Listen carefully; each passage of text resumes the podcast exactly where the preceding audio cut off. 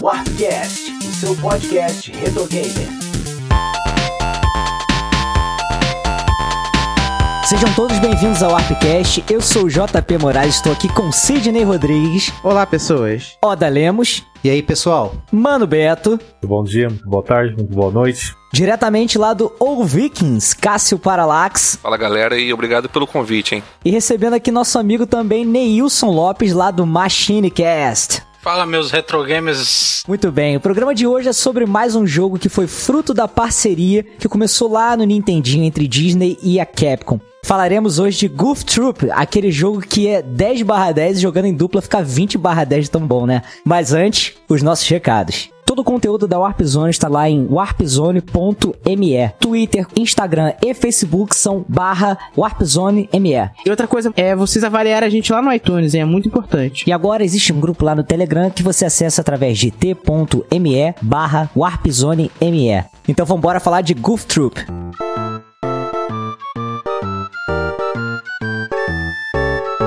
Pessoal, eu não sei se vocês têm a mesma impressão que eu com relação a esse jogo, mas é, eu sinto que esse cartucho aí, do Goof Troop, ele era muito popular no Brasil, sabe? Aqueles jogos que todo mundo tinha em casa, todo mundo que tinha um Super Nintendo, sabe? Tipo Top Gear.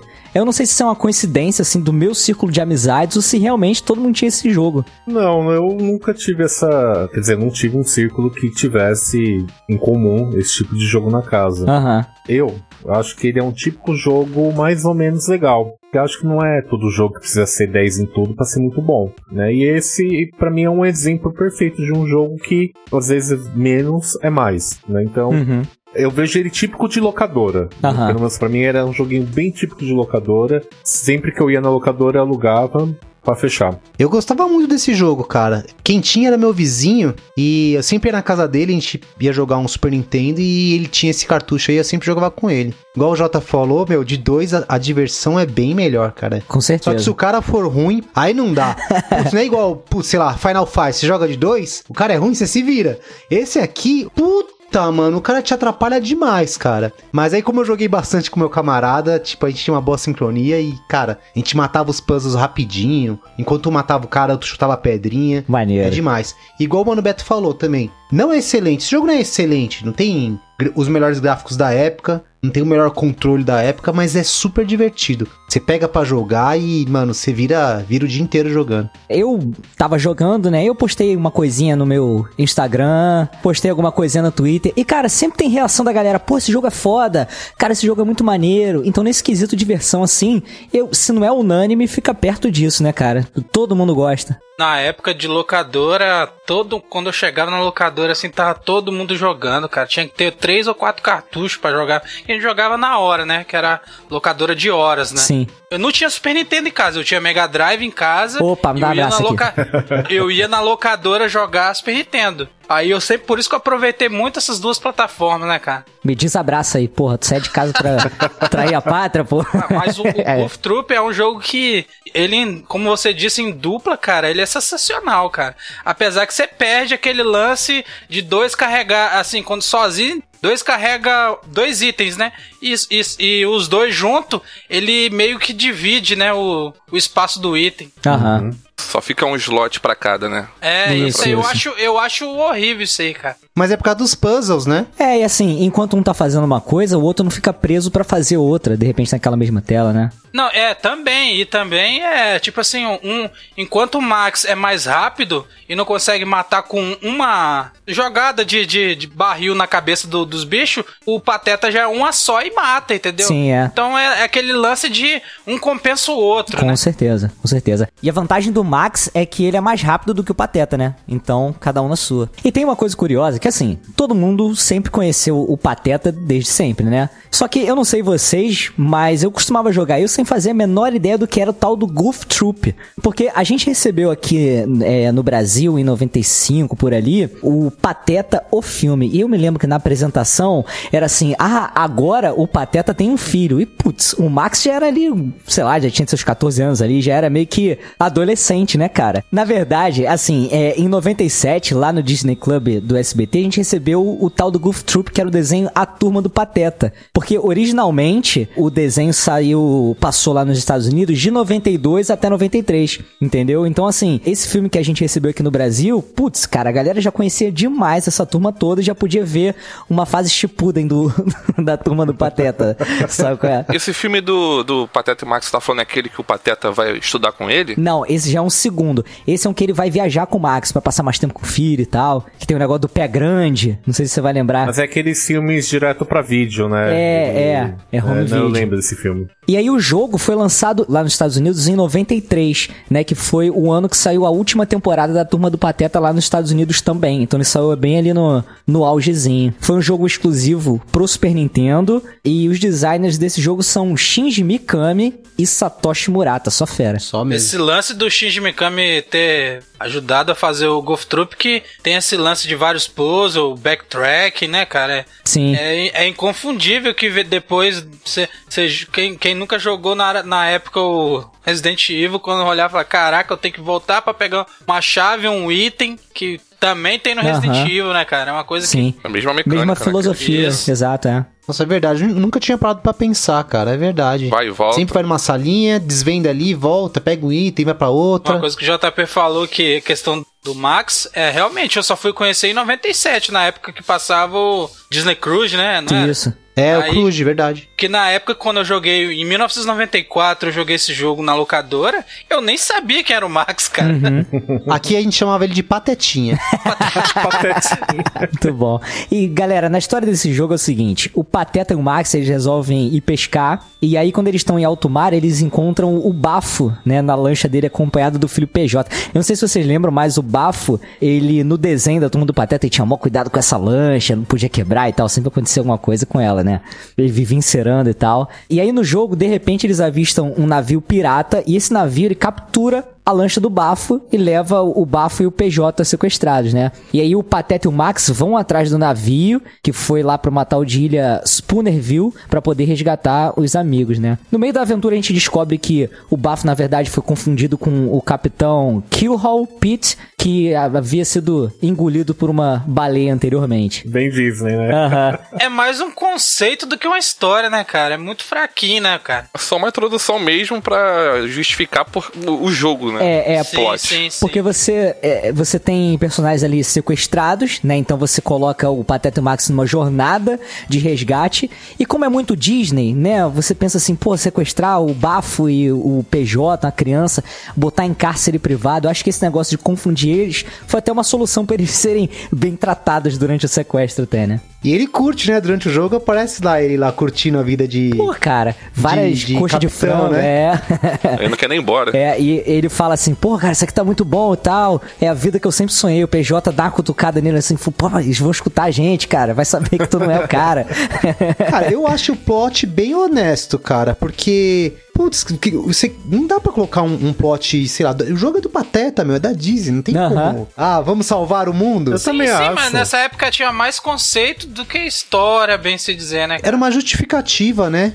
E funcionava bem, né, na época. Então. E fora que na época também a gente nem lia, né, cara? A gente saía, via só o- os quadrinhos lá, saia passando, nem sabia que tinha história. É, nem, mas Também, nem que também. quisesse muito, né? Que não entendia inglês na época. Pois é, tava nem aí pra história. Agora, uma dúvida aqui, referente ao bafo. Até hoje eu não sei que bicho é o bafo. Que bicho é o Pateta, né? Vamos começar do começo. Não, o Cachorro, Pateta é um pô. cachorro. O Pateta é um Porra, e o cachorro. Pluto? Eles não podem estar no mesmo rolê, cara. Também. O Pluto também é um cachorro. É a maior conspiração da Disney isso aí. Mas ele é, um, Caraca. ele é um sub-cachorro, ele é um cachorro Um abaixo sub- do Pateta, porque o Pateta fala. é um sub-cachorro. O bafo é o cachorro também, não é? se O for bafo é um cachorro? aí, vai ficar um tempão discutindo.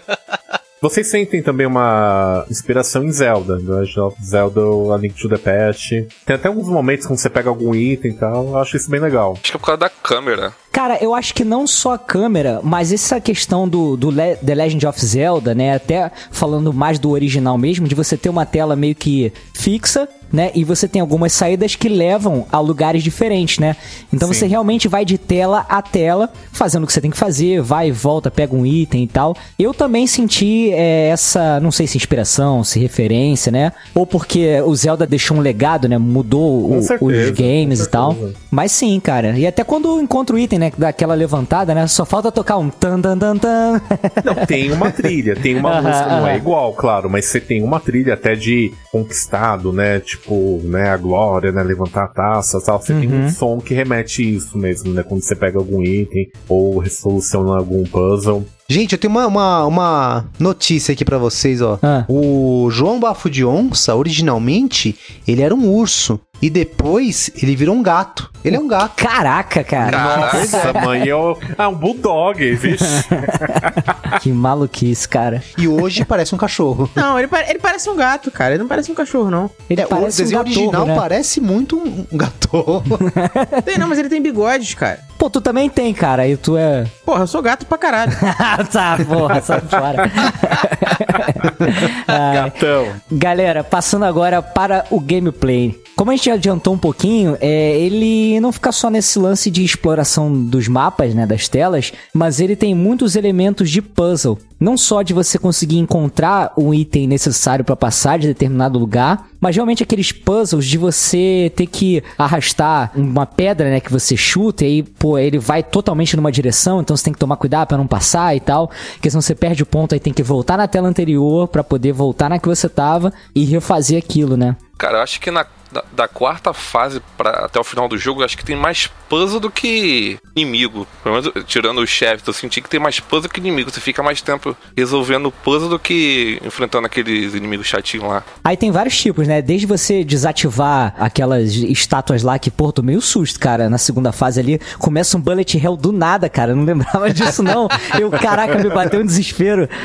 Então, Essa mecânica das, da- das pedrinhas que você tem que encaixar, ela é chupinhada do Sokoban, né? Que é aquela que você vai arrastando a peça e onde ela parou você usa de calço pra outra pra poder subir e tal. Uhum. É um Sokoban puro isso daí. E o que eu acho legal é que tem aquelas também, que as que explodem, né? Sim, pra você sim. abrir certa porta, você precisa juntar um certo número dessas peças perto da porta ou da passagem que você precisa explodir. Aí ela, com, ela passa o tempo, ela explode sozinha, né? Então você tem um tempo pra juntar todas na porta pra abrir a passagem. Acho bem legal isso aí. Bacana mesmo, porque cria um, um senso de emergência, né? Você tem que É. não só é, é, bater o desafio, mas bater ele com velocidade, né? Outra mecânica que eu acho legal, além de você poder arremessar as coisas, ele você pode deixar já o, o bracinho pra cima, né, cara? E aí quando arremessa alguma coisa pra você, ou até mesmo uma bala de canhão, você devolve, né? Essa é uma mecânica bem usada até em chefes. Que é até macete pra tu destruir aqueles canhões lá. Você fica parado Sim, na frente sim. dele, com os braços levantados, joga três vezes e destrói. Só que tem que ter uma medida certinha que se bater do teu lado ou qualquer coisa assim, aí tu já É, acho que ficando de frente um passo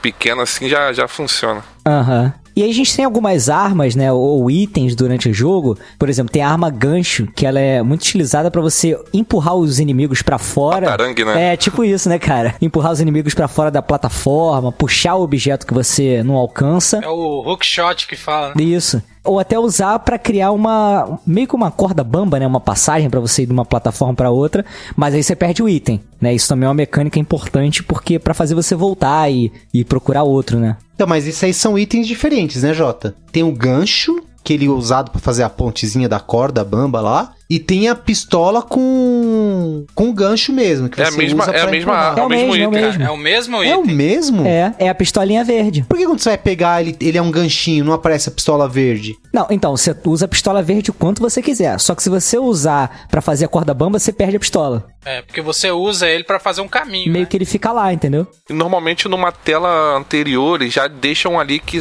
que dá a entender que você vai precisar, né, para aquilo. Então não tem como você não ter esse gancho. Ah, é verdade, não é verdade. Eu fiz confusão, é isso mesmo, é uma só. Além disso, tem a vela, que é um item bom, mas também não é, é, extremamente necessário, porque ela serve pra iluminar alguns lugares escuros, né? Só que o próprio personagem ele já emite um, um- certo raio luminoso, né? A vela só, É, só é- expande. É, bem fraquinho, né? É, só que é bem é. fraquinho quando você tá sem a, sem a vela. Aham. Dificulta de você enxergar um inimigo que esteja perto, alguma coisa assim, mas tipo, dá pra você completar, né? Tipo num Pokémon que sem o flash fica impossível. Impossível passar pela caverna, sabe? Ele, ele não é um, um baita desafio, ele é um jogo. a pen- que- Pra quem vai jogar pela primeira vez, ele é difícil, mas pra quem já jogou. E ele é tão gradativo, cara. Ele começa tão de boa te apresentando as mecânicas e vai complicando essas mesmas mecânicas ao longo das cinco fases dele, né? Que, que fica tão tranquilo até o final. Fica desafiador, mas gostoso e você não sente um gap tão grande. A única coisa que eu não gosto desse jogo é aquele tipo de fase no escuro. Isso me irrita muito.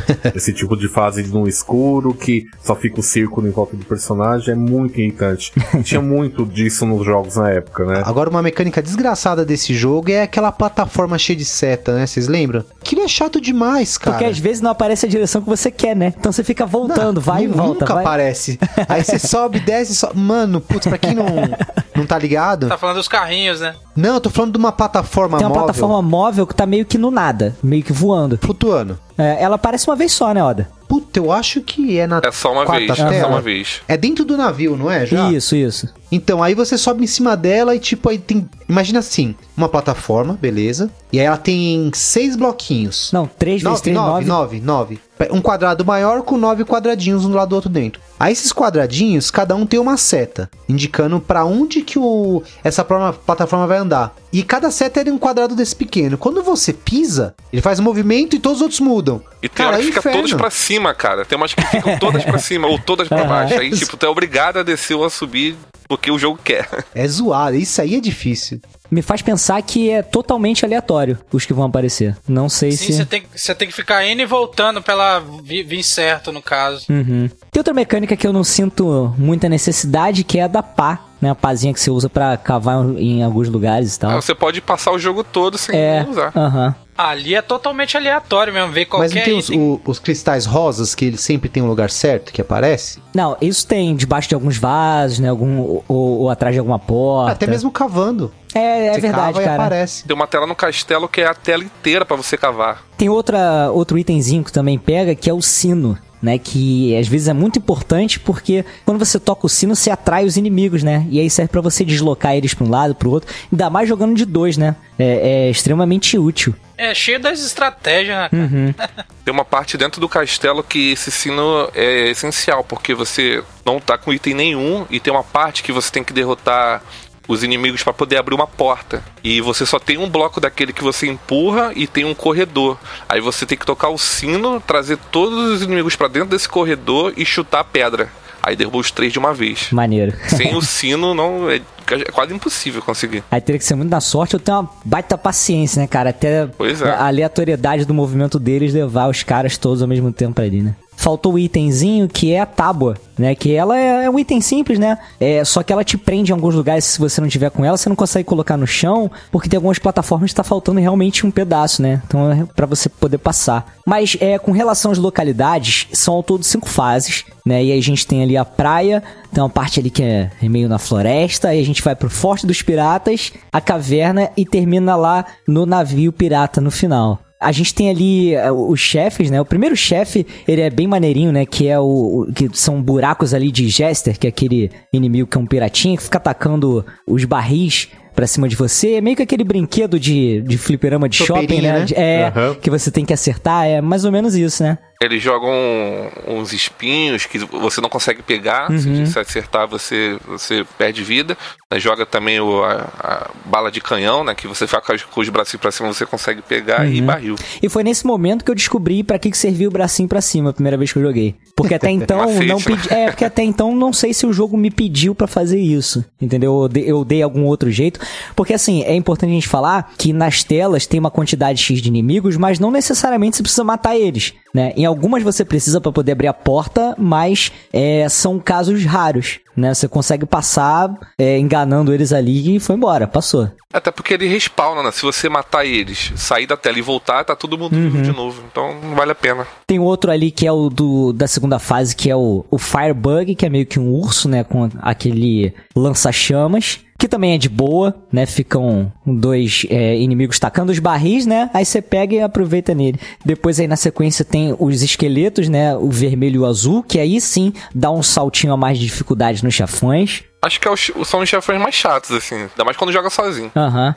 Porque ali os caras estão tacando. Cada um taca três ossos. Parece shuriken, né? Ó. É, tipo isso. Você fica com seis ossos voando ali pela tela, né? De vez em quando, quando você chega uma quantidade de dano que você deu nele, começa a cabeça a voar na tua direção. Então, um pouco mais trabalhoso que o normal. Depois vem as Humbler verde e vermelha, que é também super tranquilo de derrotar. E aí o King Hall Pit, que é o, o pirata, o capitão, né, dos piratas original, é, ele reaparece ali no, no final do jogo. E esse sim, cara, ele tem diversas, diversas formas de te acertar, né? Com tiro, fazendo furacãozinho, tacando bomba. Puxando pela corrente. E ele manda os inimigos, né? Manda os capangas. lá em Sim, sim. Ele se isola, né? Te dá tiro enquanto manda os, manda os capangas. Isso. Então, assim, foi o chefe, assim, jogando essa última vez pra gente poder gravar. Foi o chefe, assim, que disparado mais me deu trabalho. Eu acho também que aquele puzzle, aquele último puzzle antes de enfrentar o boss, é primeira vez é enjoado pra caramba. Caraca, ele é horrível O que fica no cara. leme do, do navio? é o último Putz, puzzle, cara, isso, é o último- eu demorei muito, meu Eu irmão. lembro quando eu era moleque, eu acho que quase saiu fumaça da minha cabeça. Caraca, eu cheguei a ficar irritado, cara. De, de tanto Caraca, que eu tava. muita raiva Cheguei a mesmo. tirar o som do, do jogo, porque até a música eu já tava tanto tempo preso na mesma tela, cara. Que já tava. A Porra, música fica em looping, né? Vai Pô, entrando no cara. teu cérebro. Caraca. Aí eu consegui raciocinar novamente. Mas, gente, por falar em música, Mano Beto, tem alguma coisa de especial aí pra falar pra gente? Então, é, lembra que no, no cast do X-Men vs Street Fighter eu falei que eram duas mulheres que tinham participado da trilha sonora? Sim. Uma delas era a Yuki Iwai, conhecida também como Yuki Satomura. Não é que ela faz novamente o seu trabalho sonoro aqui nesse jogo? Olha aí. Então a Capcom tava lotada de mulheres talentosas, cara, principalmente na trilha sonora. Então, além de ter feito a série Versus, né? Ela praticamente fez toda a série Versus de jogos da Capcom, né?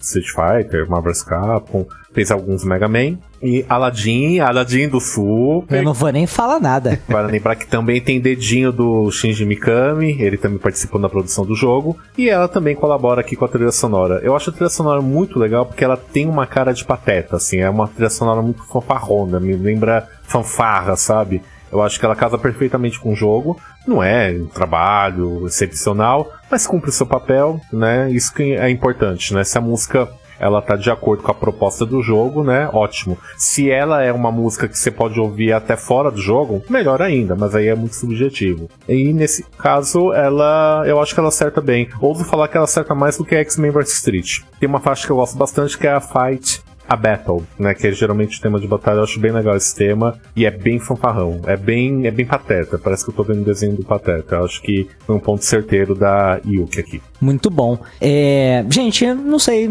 se tem mais alguma coisa aqui. Na verdade, eu só queria fazer um, um pequeno protesto com relação a esse jogo. Qual? Ah, cara, que eu achei um absurdo, né? Colocarem ouriços como vilões do jogo, né? Porque todo mundo sabe que ouriços são animais do bem. Isso é um animal do mal, cara. Desde E tá errado. Nossa, eu nunca tinha parado pra pensar nisso, é verdade, Caraca, cara. verdade. Eu nunca, nunca tinha parado pra pensar. Mensagem subliminar aí, ó. Uma das coisas boas que eu acho desse jogo que tinha muito jogo que na, né, nessa época que não tinha password, né, cara? Então se você parou numa fase, você vai, anota o password e o password eram, eram imagens. Aí você poderia até, até memorizar mais fácil, né, cara? Sim, cara. O bom também é que, tipo assim, não sei se já aconteceu com vocês, comigo aconteceu direto de acabar a bateria do- da fita quando ela já não tava mais tão legal. E, meu irmão, perdeu o jogo salvo, né? Com a senha, você anota num, num, num papelzinho, coloca na caixa do, do cartucho, acabou, meu irmão. Você vai ter o teu jogo ali pra sempre, né? Tem suas vantagens. É, e uma coisa legal é que era fácil de anotar, né? Vocês já, já anotaram o password do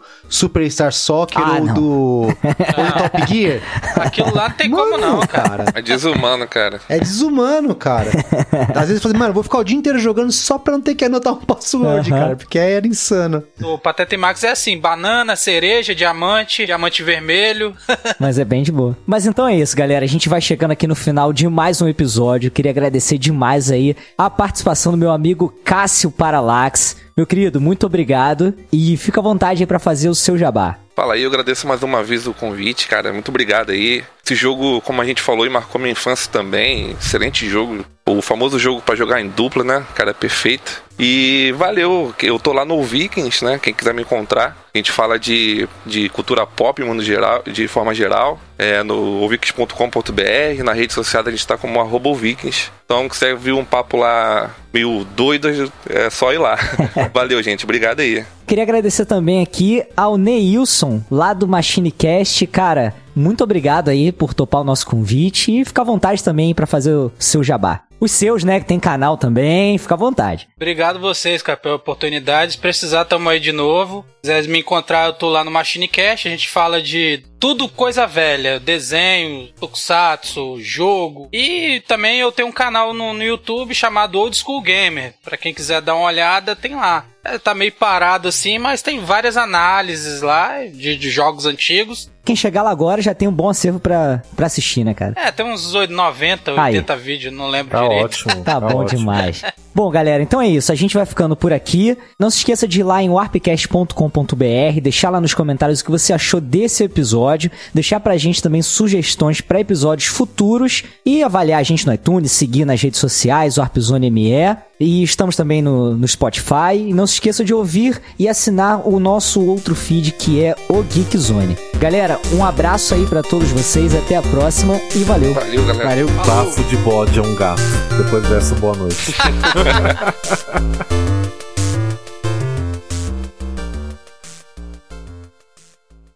Este podcast foi editado por JP Moraes.